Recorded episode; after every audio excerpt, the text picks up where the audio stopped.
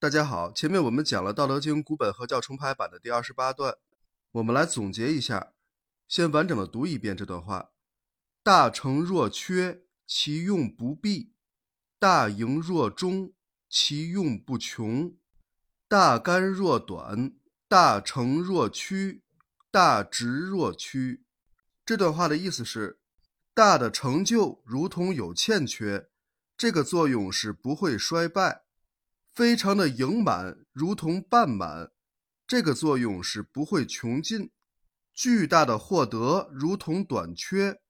非常的诚实，如同言语顿拙；非常的正直，如同屈从。我们看这段话最后一句所写的三条人生智慧，和前面两条相比，都省略了后半句，没有写它的作用是什么。我根据自己的理解，暂且把它补足。这样的话，这段话就可以写成：大成若缺，其用不弊；大盈若中，其用不穷；大干若短，其用不失；大成若屈，其用不误；大直若屈，其用不折。这样的话就比较完整了。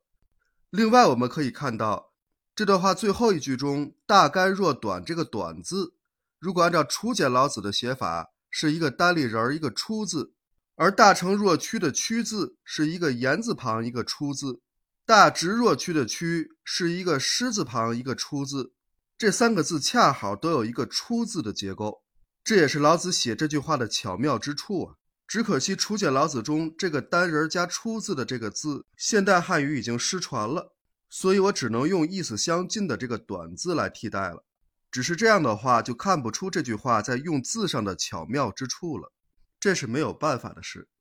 最后，我想说的是，老子所写的这五种人生智慧，并不是提倡虚伪狡诈，而是为了更好的生存而运用的一组策略。这组策略的本质就是柔弱胜强，从华夏文化中提炼出的这种生存哲学及其所包含的睿智与柔韧。